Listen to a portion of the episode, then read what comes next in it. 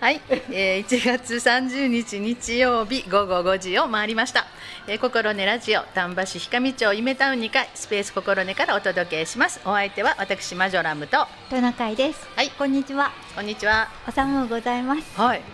また寒なってきたね、なんかねうんと来週1週間はすごく寒いって。マイナス最低がマイナス1度とか。えって書いてましたよ、やばくないですか、ね。青垣もしかしたら雪降る？あでもねうん。雪はね雪のマークは一回も出てなかった。あ本当に、うん丹波市。ちょっと私来週のどっかで青垣に行かないといけない日があるんですけど。ちょっとお天気見ながらなん大ですけど。丈夫です。大丈夫です。昼間はね道はい。開きますから、大丈夫ですか、うん。朝とかね そんな朝早う行けへんし。晩も行かへんから。大丈夫。大丈夫かと思います、そしたらまだえでも来週やったら2月節分来るし一応暦の上では春です、ね。一立春。でも寒い、一番でも雪が降る時期なんてないんですか？ね、えーそれは大寒はこの間やったから。あそうかな。もう済んだ もう済んだ。ももう済んだ。ちょうど寒かった、うん、でもう春かなと思ってた。らもう一回来んねんねわちょっと残り残り服やないけど残り感かな、うん、寒いのが来るような感じですね。はい。はい皆さんいかがお過ごしでしょうか？はい。はい。今日もあのお付き合いいただければと思います。はい。えー、戸中さんなんかあの先週からのトピックスはえ？ちょっと目の話したら？いやいや目の話恥ずかしいどう？なんかすっきりされたような、目がねうん。ちょっとね手術したらすごくよく見えるようになって、うん、背中がシャンと伸びちゃったすごい。あのすりガラスがこう透明なピシっちゃって。ッとしたガラスになったんね。すごいね。なんていうのかなやっぱりうん。曇ってるとやっぱ気持ちも曇ってたんだなっていうのおがー。まあ張り切って頑張ってたんですけど、うんうん。やっぱり手術を終えるとはい。やっぱり前向きプラスアルファ、ありますね。へえ、うん。そうなんや。うん、なんかやる気も起きてきて。あすごいな、なんかちょっとはいっていうことないけど。う、ん、うん、やっぱり。あテンション上がってきた。テンション上がってくる。すごい。えっとそれはあれなんですか？はい。視力的にはどうなんですか？あの乱視とかえ近視とか遠視とかいろいろあるじゃないですか。それはどう？普通？えっとちょっとわかりませんちょっけど、とわかりません。レンズが入ってるので、うん。あの近視はうん。少し良くなって、はいはい。裸眼ではい。よく見える。1.0ぐらい見れ見える？ん、そんなには見えなくて、うん、0コンマ7とかへ6えとか、でもまずまずじゃないですか？まずまず見えるので、うん、うん。過ごしやすい。すごいね。うん。ね眼鏡かけてないのが不思議ですけど。うん。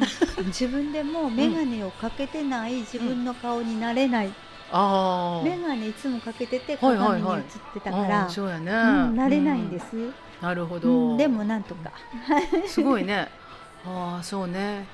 すり返しをきれいにするっていうのも一つの手ですけど私それしても眼鏡ないと生きていかれへんので。えそうですか？うん。眼鏡ないともうほぼ見えないです。ほぼ見えないっていうのか。あの乱視がきついのでう、ん。うん、ずっと絶対かけとかなあかんって言われてるのと、私も乱視あるんですよ、うん、でもかなり良くなりました。うんそこのとこまで詳しく先生に聞いてないっていうのがあるんですけど。そうなんや。でもすごく、うん。あの知らない世界、手術っへてー知らない世界で。すごいな。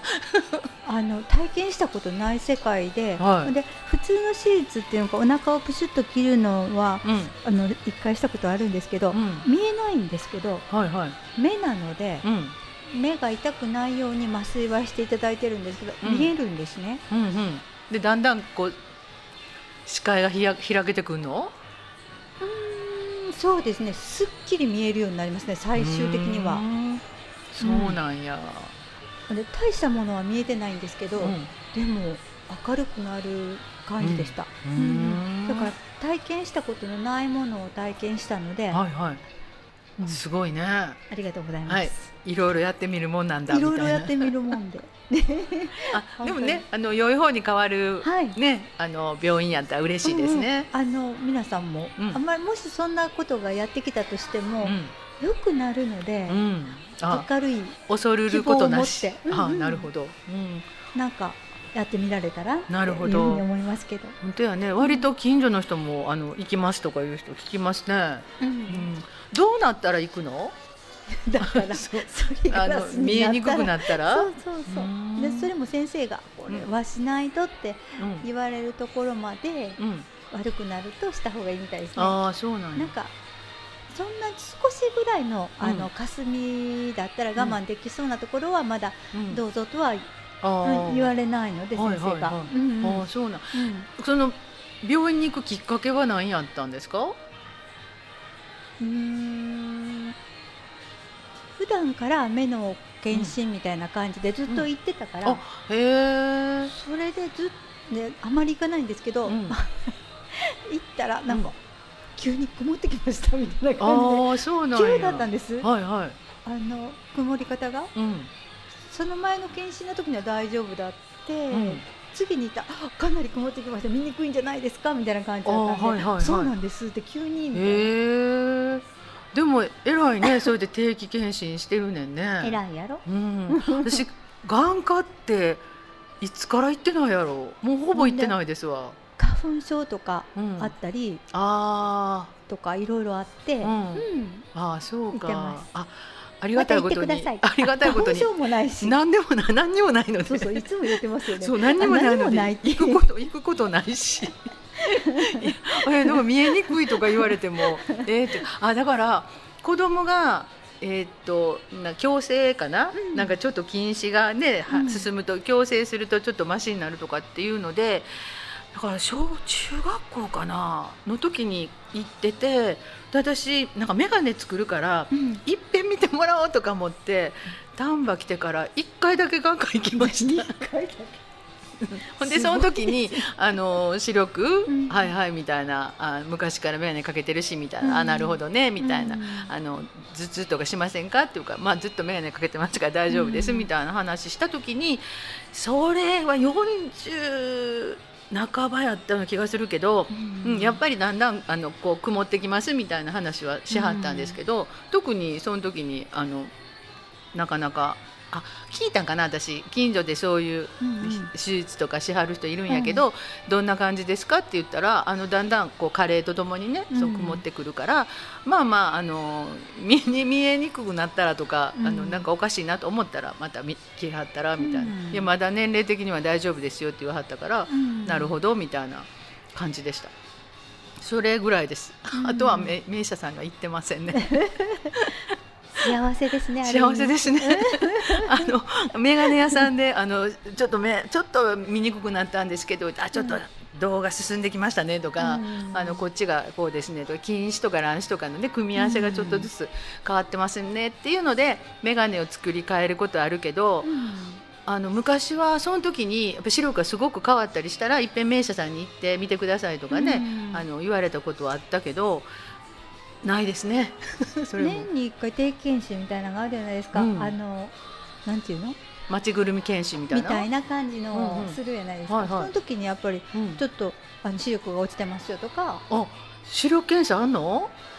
あるやつなんです仕事場のなんでああそうなんや。うんへえ。行ったりとか、うんうん。ああそうなんや。うんそれはあの手厚い検査ですね。そうですか、うん。あのだいぶ昔に眼底かなんかパカッと光るやつ？昔ピカッと光ってましたね。そうそう。あれ本当に昔あの丹波のまだ丹波市なってないかもしれへんね、うんうんうん。町ぐるみ検診でうわこれ何や？っていうのを経験したことがあるんですけどそれ以来目の、まあ、目に関してあんまり見られたことない。聴力はなんかこう測られたことはあるんやけど、目の検査ってしたことないような気がする、うん視力も。ねあのえーっと運転免許証のね あの時だけはいはいみたいな感じで、あとは目の検査ってしたことないから、なんでだってねうん、どこも悪くないから。そうね どこその話はよく聞いてるんですよね。だから多分行かないんだと思いますそうよねいやでも行った時は。悪いところっていうのがなんかコンタクトするときに名医者に行ったりとああかそうか。小さい頃からやっぱり、うん。今から思えば眼科にはよく行ってるような気がする。ね、うん。すごい偉いな。いや偉くないです。私あの病気病院とかはもう本当に嫌やからもうででも行った時にはもう鳥が足が使えへんかもしれへんって今を考えたら思いますのでちょっと怖いな。嫌やな。大丈夫かな、はい、あの突破しからこんな話をしていますけれども。皆さん、早めにご受診ください。本当ですね、はいあの定期検診っていうのは大事ですね、はい、あの予防とか未病とか言いますけど、ね、あのそれなるまでにこうするというの、うん、なってからは大変ですので、はい。はい、大きくなればなるほど。本当ですね、はい、肝に銘じながら、多分いかない、はい、マジョラムでございます。はい、えー、そしてちょっと一曲かけときましょうか。お願いします。あのいっぱい喋りましたんで。はい。今日は、今日はなんかあの適当になんですよね。一曲目が吉田拓郎の結婚しようよ、はい、なぜか結婚しようよ。なぜか結婚してみた時があったなみたいな。ああのそれをあのトナカイさんからのリクエストでございます、はい、では吉田拓郎の結婚しようよ。はい。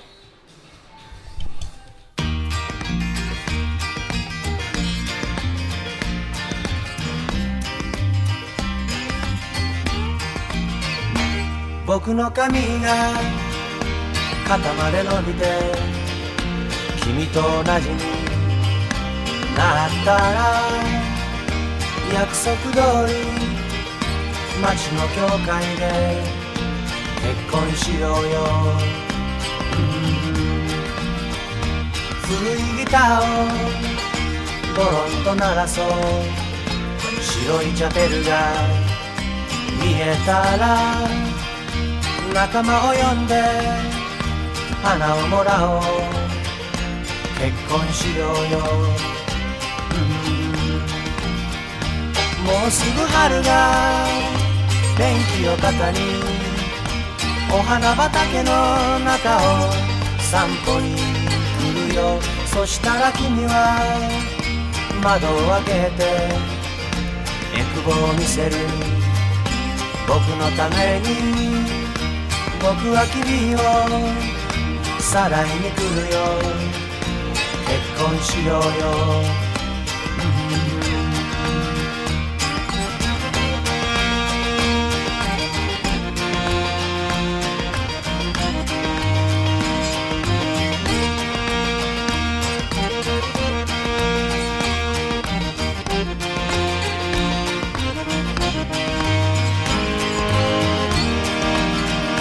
雨が上がって雲の切れ間にお日様さんが見えたら膝小僧叩いてみるよ。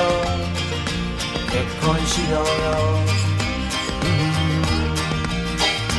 二人で買った緑のシャツを僕のお家のベランダに並べて干そう結婚しようよ。僕の髪はもうすぐ肩まで届くよ。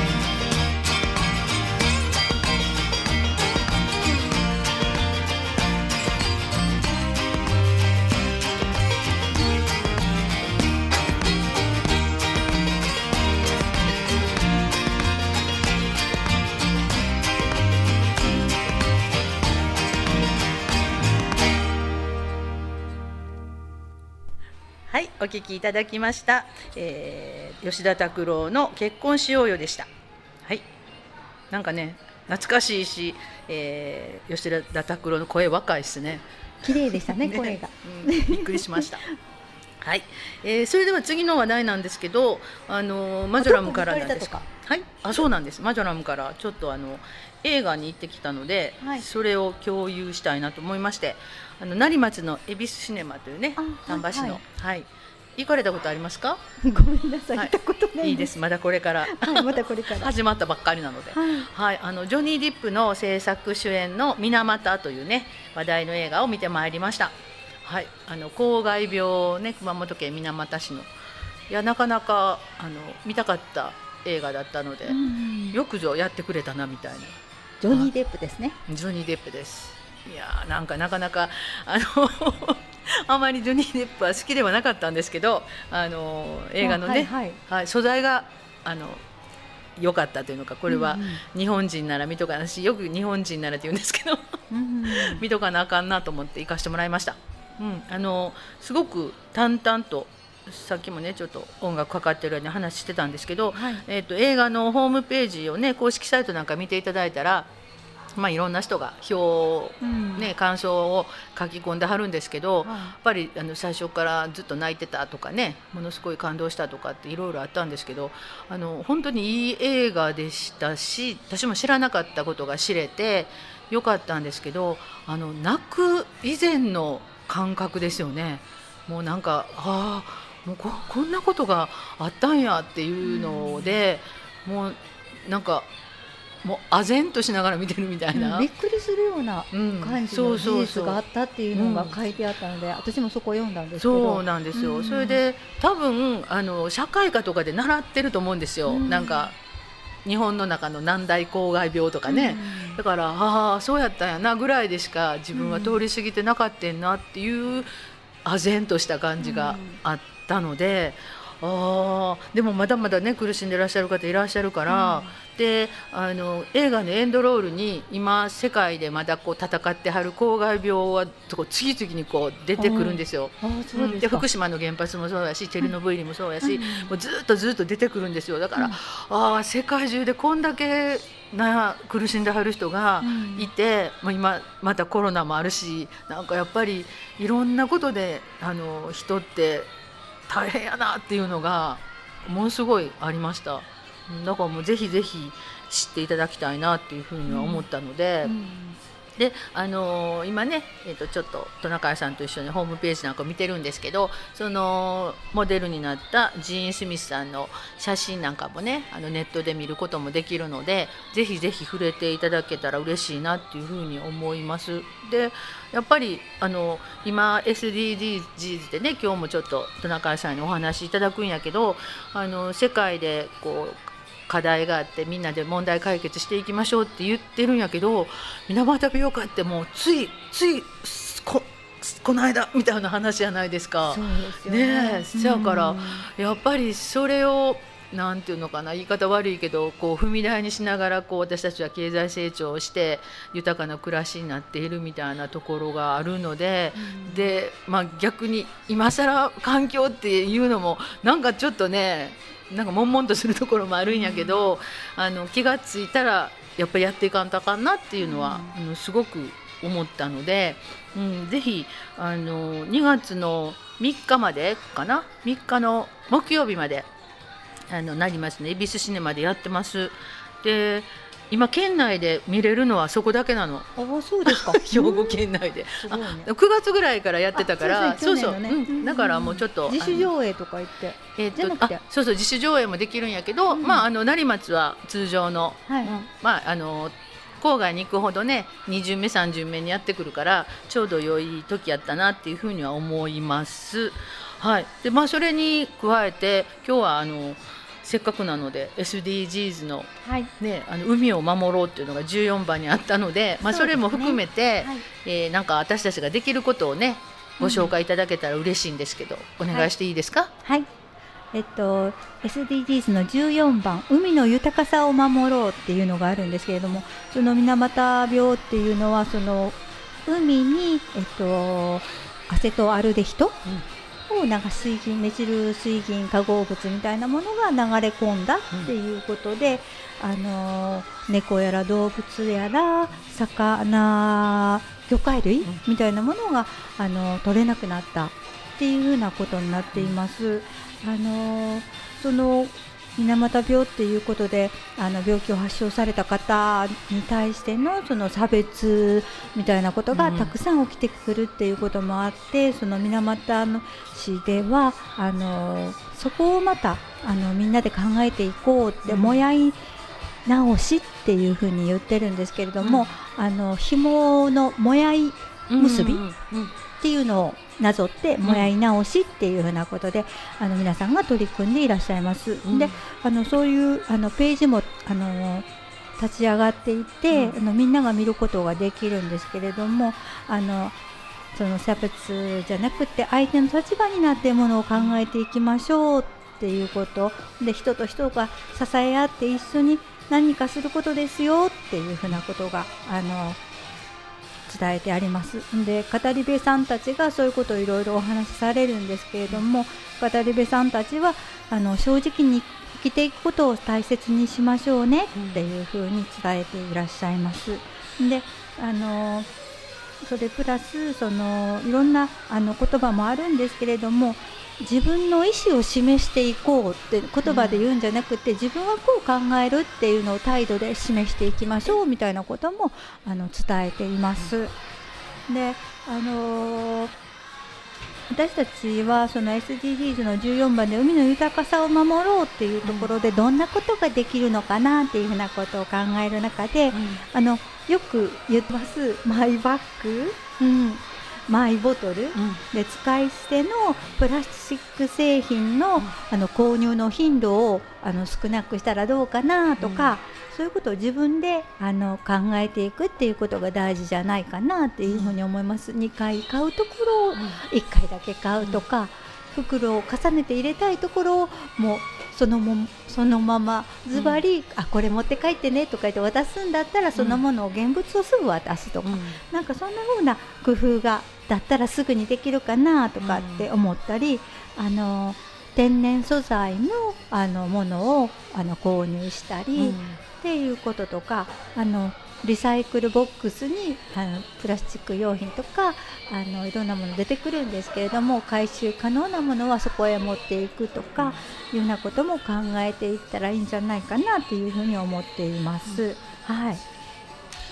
でと水俣病のことについてまたあの戻っていくんですけれども水俣市は美しいあの環境がね崩れてしまって大切な命が奪われました。で水俣の経験を生かすために1992年に環境モデル都市っていうことであの名乗りを上げています、うんうん、でそれを元にしたまちづくりを進めとってんですね、うん、うん、で行政と市民が一緒になって水俣病を経験した町だからこそできる環境を大切にする町づくりを進めているっていうことなんですね。だからあのいろいろ、えっと、リサイクルのあのゴミの分別なんかでもすごく細かく分けて24種類ぐらいの分別をされているそうです、うんうん、それは2014年からも始めてらっしゃるっていうようなことが資料に書いてありました。うんそういうこととかあの窒素があの水俣工場の排水によって、うん、あの水俣湾にあの流れ込んだわけなんですけれども、うん、でその水銀をたくさん含んだ多量のヘドロが積み重なっていって、うん、環境汚染もされています。でそれで魚介類もその水銀のヘドロを食べたりして汚染されて、あの魚を取って食べるようなことができなくなったっていう状態になってるんですね。でそこでやっぱりあのそこに地元に住んどってん人とかは、うん、あのそこに魚がいるのに魚食べたらダメとかいうふうなことなかなかできひんかったみたいで、ね。うん、あのつい漁に行ってそれを食べたっていうようなこともたくさんあったようで、やっぱ病気にそこでなられたんじゃないかなっていうようなことも書いてありましたね。なかなか辛いとこですしあのどうなんでしょうね。あの映画でもそうですしドキュメンタリーとか本見ててもねやっぱりあの被害者の運動をする、ね、人たちのエネルギーとやっぱりその中の葛藤みたいなのがあるじゃないですか、うん、さっきのしゃべっちゃないけど、うん、やっぱりそういう被害家族とそうじゃない人たちもまあいるわけやし、うん、でまあ、いつまでそんなことで、まあ、揉めてんねんみたいなことに大体なってくるじゃないですか、図式的には。でもその中でこう戦ってきはったこう歴史みたいなね、すごいなっていうのと。やっぱりあのなんとか自分がその立場になったらどうなんやろうとかってちょっと思っちゃいますよね。うん、頑張れるんかなと思ったり。でそういうふうに思うんですけどそのさっきもちらっと言ったんですけれども、うん、あの語り部たちは、正直に生きることを大切にしましょうって、うん、そういうなんていうんですか、うん、すごく身近な言葉で、うん、そのたくさんの戦いとかされてきたんですけども、あの皆さんに伝えようとされてて、ね、あのうん、ちょっと胸がぐっとあね、うん。なんか感じるところがー本当やね。ありました。うん。でも本当にあの水俣もそうですし、まあ、世界各地もそうですし日本もねその後えいろんな災害があったり福島かってねそうですあうん。の原子力発電のねあれ、うん。どうなっていくねんこれから病気のこともね含めたら、ね。うんやっぱり大変なことたくさんあるなっていうのがあるのでね。そんなことでやっぱり差別されたりそのうん。水俣市っていうのかそのうんうん。大くくりの中でみんながそれをこう、あの判断してしまってよくない方に、うんうんうん。なんかそんなことで差別がたくさん起きてきたみたいなこともうん。そうですようね、ん言ってたんでちゃんとしっかりした目を持って、確かに、うん。でもあのでも被害者やのになんで差別されんねやろっていうのはあるじゃないですか。本当ですよね。だからあの水俣病もそうやしあの雷病ね、ううんんあの雷予防法っていうのがあるのにそれからっ805て丹波の雷病の放送私聞きました。ああの ありましたね。ありましたありました。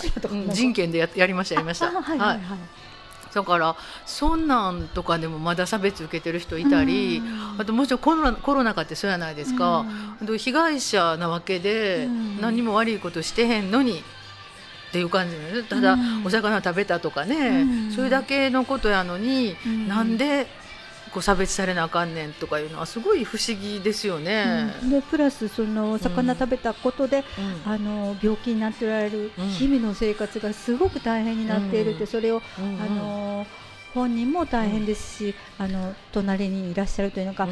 支えてらっしゃる方もすごくしんどい思いをされてるっていうのがそのこともやっぱりよく考えながら、うん。うん。あのしっかりあのものを見たいなっていうのが本当ですよね。感じたいなっていうふうにこの作品で思いました。ありますあります。あの、映画でもそのシーンありましたわ。あだからそうんあの、子供さんが、うん。その水俣病になってしまって、うん。えーもうずっとこう家族が支えてるんやけど、うん。自分たちがいなくなったらどう誰がこの子を見てくれるんやっていうのも、そうね。やっぱ切実ですよね、うん。考えたら。うん。そやからなんかそういう思いって誰が受け止めんねん、まあ、抗が病はねその感謝とか相手がね、まあ、うんちょっとあるっていうところがあるので、なんかそのうん風穴が開けられてね、うん。保証とかが、まあ、あのそれが十分とは言えへんけども、ん。そういうのがあるけども例えばこの感染症なんかはうん。別に誰がどうしたわけではないから、うん。そうなってくるとやっぱり矛先がどうしてもそういう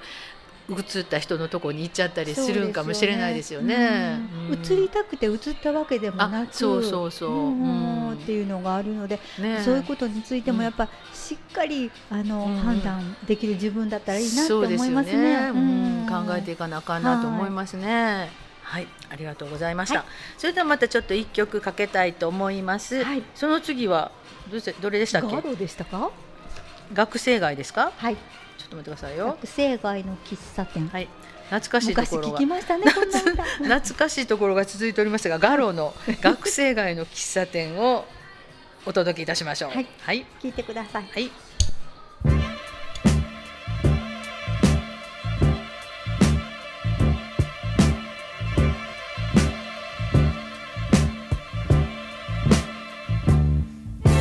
君とよくこの店に来たものさわけもなくお茶を飲み話したよ。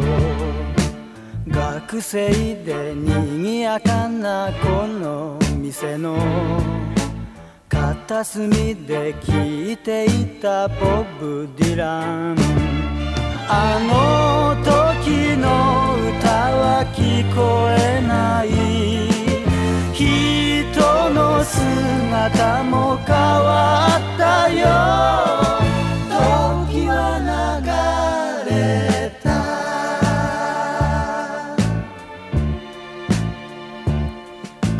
あの頃は愛だとは知らないで。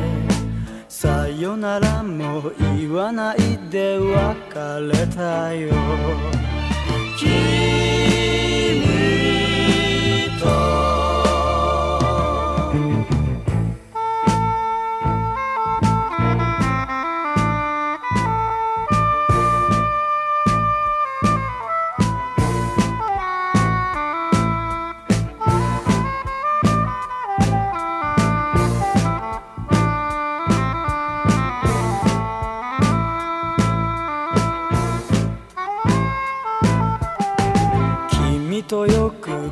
の店に来たものさ。わけもなくお茶を飲み話したよ。窓の外街路樹が美し。いドアを開け君が来る気がするよ。あの時は道に枯れ葉が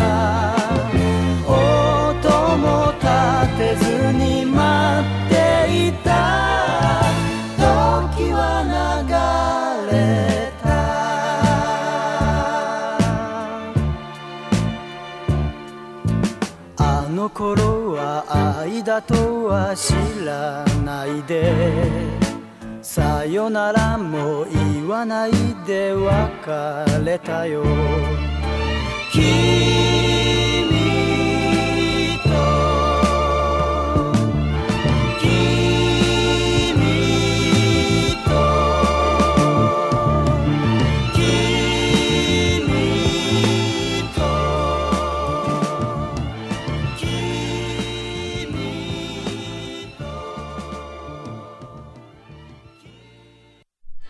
お届けしましたガロで学生街の喫茶店またまた懐かしい曲で いいですね。はい昔思い出しましたか？思い出しますね まああの805を聞いてはる人は割とあの年大きい人多いから なんかあのあ嬉しいと思ってね聞いてくださる方が多いのかなといと思っていただけたら嬉しいな。ね、いいですよね。うんはい。えっ、と先ほどあの水俣市のねゴミ分別の話をはい。ねされましたけど、はい。あの分別に関してなんですけど、あの1月から始まった月9ドラマのうんミステリーというないうなかれかな？菅田将暉が主演なんですけど知ってます？見てません。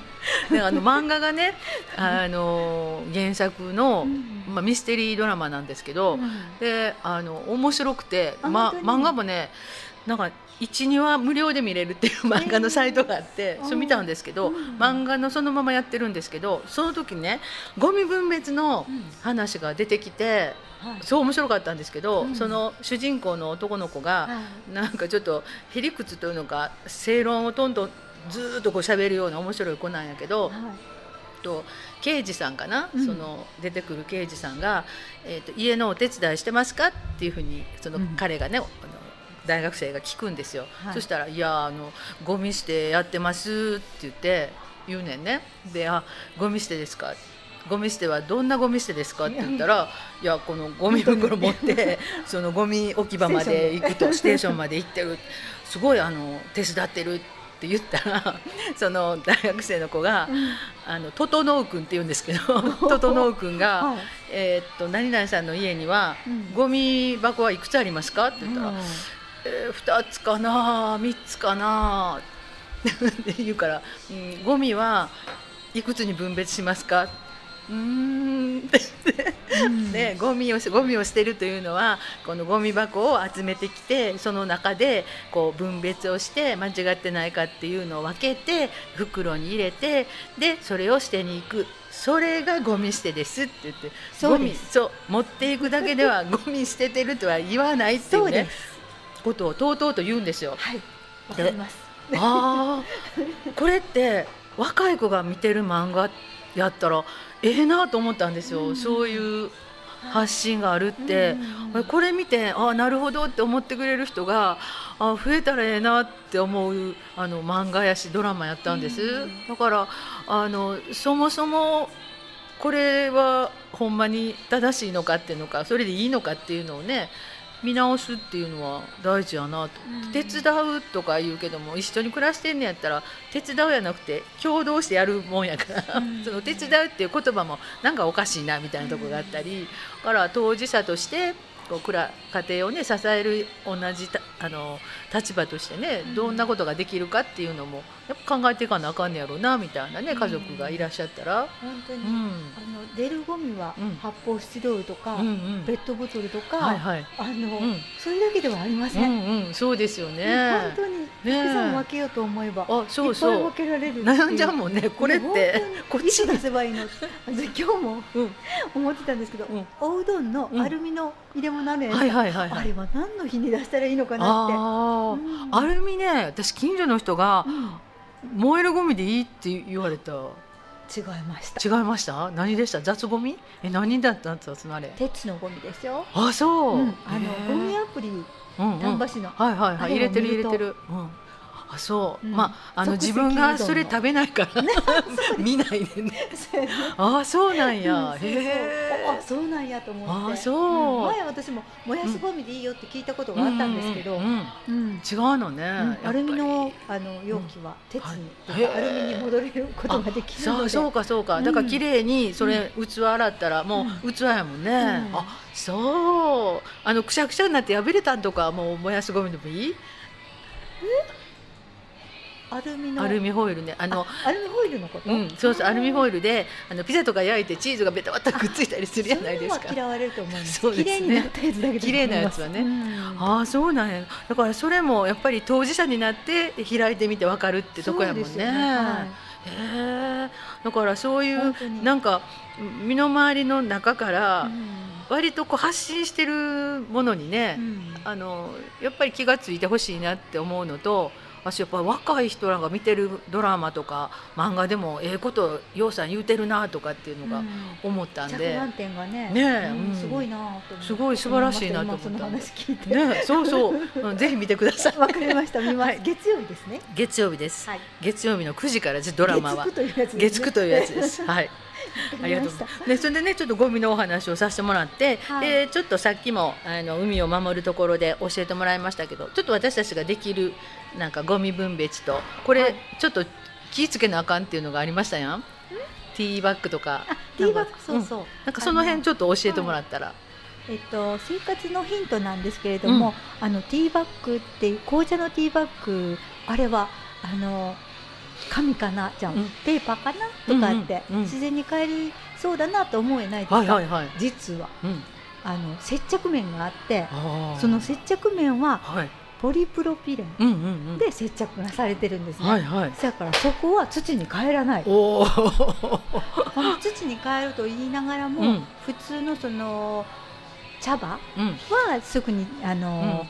土に変えることができるんですけれども、あの溶けるのにすごく時間がかかるので、はいはいはい。一緒にコンポストっていうんですか、うんうん。あれには入れられないとか入れてもいいけどそれは残ってくるんで。なるほど。うん。そしたら私もよくあの麦茶とか、うん。えーほうじ茶とかそういうティーバッグに入ったやつでうん。お茶炊くんですけど、うん。そしたらほかす時はその何ですかひっついてるところをちぎってするとかやったらいいのか。そうですね。ねそこにあのプラスチックがついてますんでね、はいはいはい。うん。いやでもそれもこうして初めてうん。調べてみて、ああそうなんだですけど本当やね。うん何も気がつかなかえったんですけど、なかなかね、うんその複合に型はちょっと辛いね。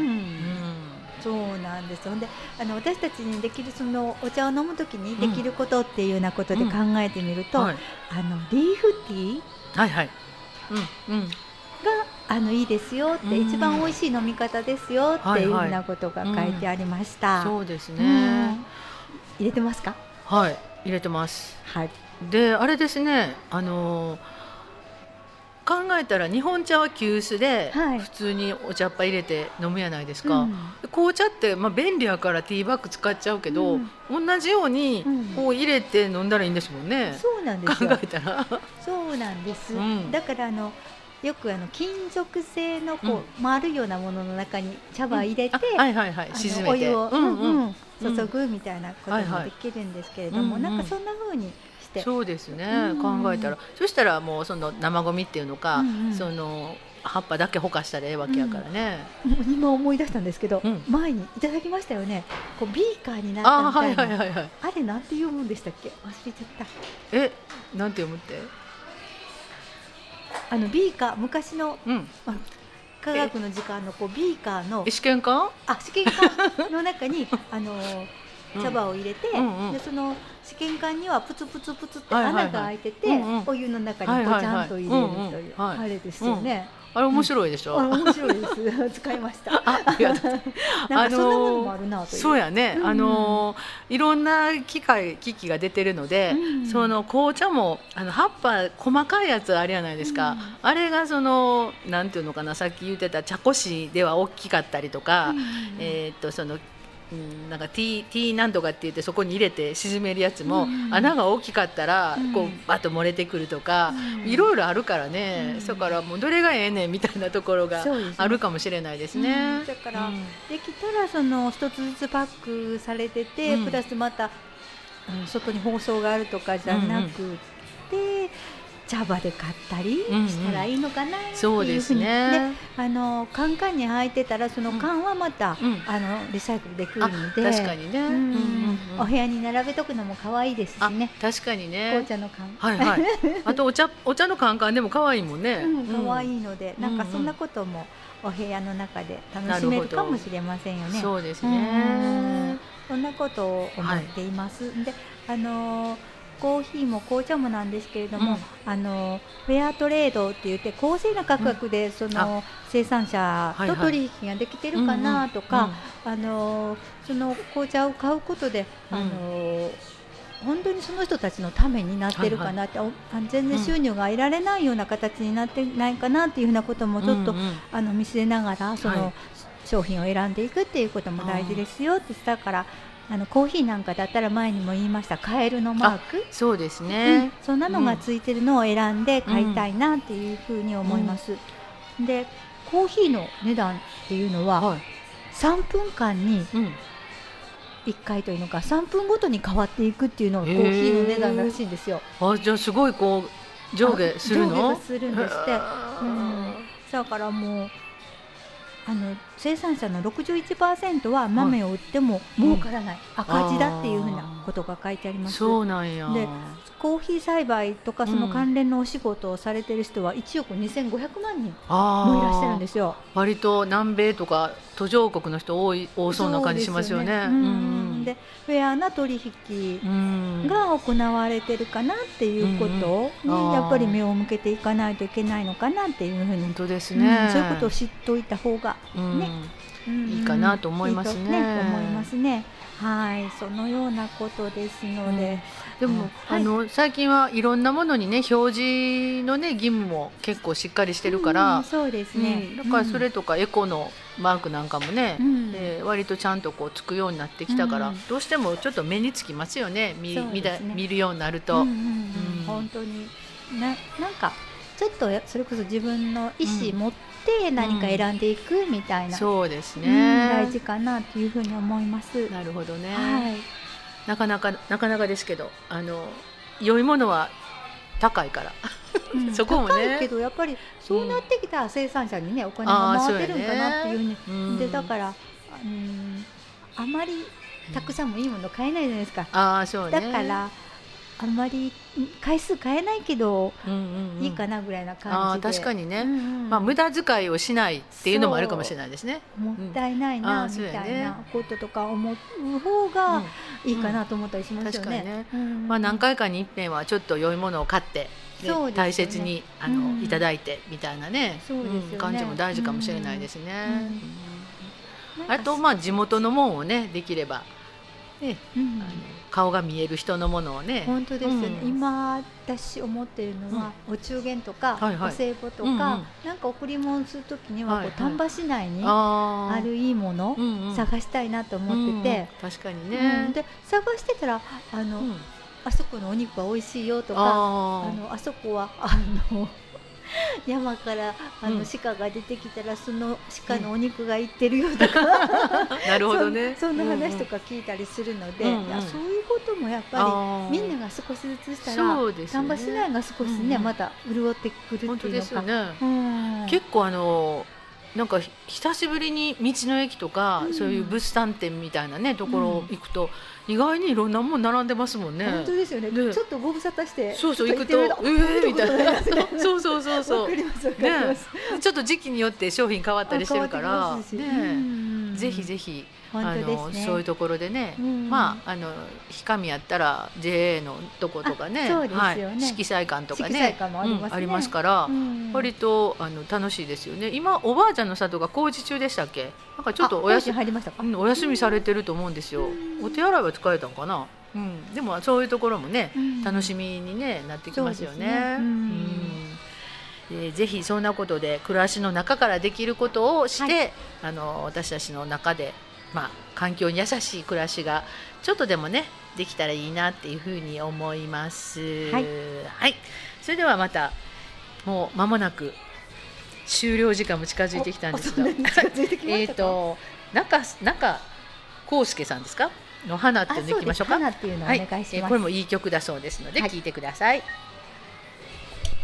もしもあなたが雨に濡れ言い訳さえもできないほどに何かに深く傷ついたならせめて私は手を結び風にほころぶ花になりたい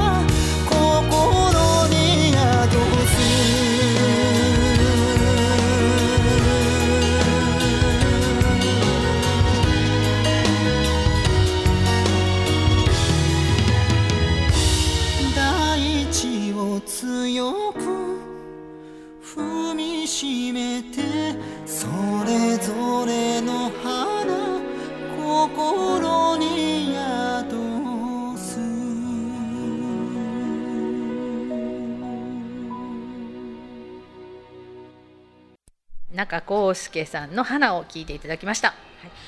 はい。もうあとよ5分ほどあるんですけど、はいなんか話題ありますか？って話やったんですが、あの私最近読んだはい。本屋大賞これ何年去年か一昨年やったかな？うんのアーモンドという韓国の作家さんが書いた、えー本をやっと読めたんで、はい。その扁桃体ですか、はいあの脳の中にあるこう感覚とか感情をつか司るアーモンドって言われてるところが、はい。えーちっちゃくうん。生まれて感情がないっていう少年の、まあ、成長の物語だったんですけど、で特に痛みとか怒りとかっていうのが分かんなくて、うん。えーおばあちゃんとお母さんがちょっとまあ事故に遭うんですけど、はい。その場に居合わせてもこう表情一つ変えず立っているという、うん。なんかこう「大丈夫あの子」っていうふうに言われるね、うん分かれへんかったらね、うん。うん。だから感じないんですもんね。そうそうそう、ね。うん、だから何があったんだみたいな感じ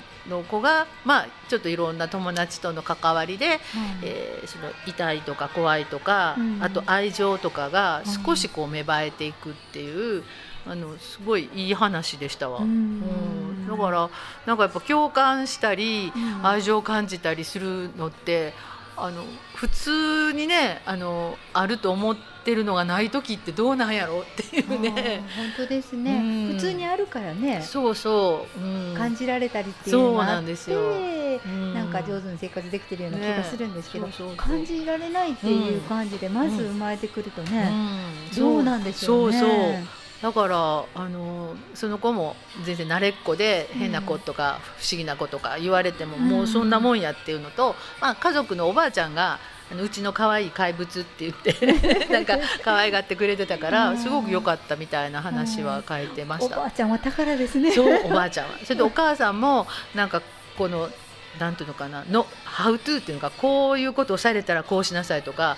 こういう時にはちょっとこう笑うって難しいけど、うんこうなんか居心地よさそうにしなさいとか、うんこういろいろこう教えてもらいながら育ってきたみたいで、でもそのお母さんがちょっと事故で、うんえー病院に入ってしまうのでで一人で生きていかなあかんっていう時に、うんなんかちょっと刺激的な友達なんかに出会いながらこう変わっていくみたいな。うんだからでもその感情をこう少しこうなんていうのかな身につけるまでにうん。すごい怖い思いとか痛い思いをうんせなしゃあないみたいなのが出てくるんですよ。うん。あそうえー、みたいなんやけど、うん。本人はそれがなんとなく感じられたみたいなことでこう育っていくんやけど、まだその主人公はあの成長過程で、うん。あの検査に行ったらあ少し大きくなってきていますみたいな感じであなんかすごく希望が見える終わりうん方だったんですけど、うん。いやーいっぱいいろんな人がいるんやなっていうのは、はい。うん、思いました。ねわからないんですけどそうそう。あの深く一歩入ってないもんで、うん。あの軽率ななんていうんですか判断を自分の中で勝手にしますよね。だから本当本当。そういうことも考えながらね。本当やね思いますだからうん私もその本とか今日の朝の、えー最初の映画とかも、うんまあ自分がね体験できひんことをそういう映像とかあの文字とかでね知ることができるんでやっぱりあの今ちょっとね時間があるうちに、えーできたらちょっとずつそういうことにも触れていきたいなと。あの本積んどくだけやったらあかんなと 積むの楽しいですね。そうそうそう。思いながら。そうそう、はい。これ読みたいなと思って買うの楽しいじゃないですか。そう。勝勝ったぞっていうのでね 満足しちゃうのね。やったーみたいなね。あかんなと思いながら、はい、でこのあの作者さんの次のあの、はい。本も話題やからって買いました。あまだ積んでます。読んでください。またお話しして。読みます。なかなかあの積んどくの好きなんで、はい、楽しいです。はい、はい。またあのトナカイさんも何か読んだ本があったら。実は借りてる本があるんで。あじゃあそれ読んだら教えてください、ぜひぜひ。は、はいいさあ今日もなんやかんやと話しながら今日ちょっとねあの重ための話だったんですけど、はい。曲が明るくてよかった。な明るくて本当です。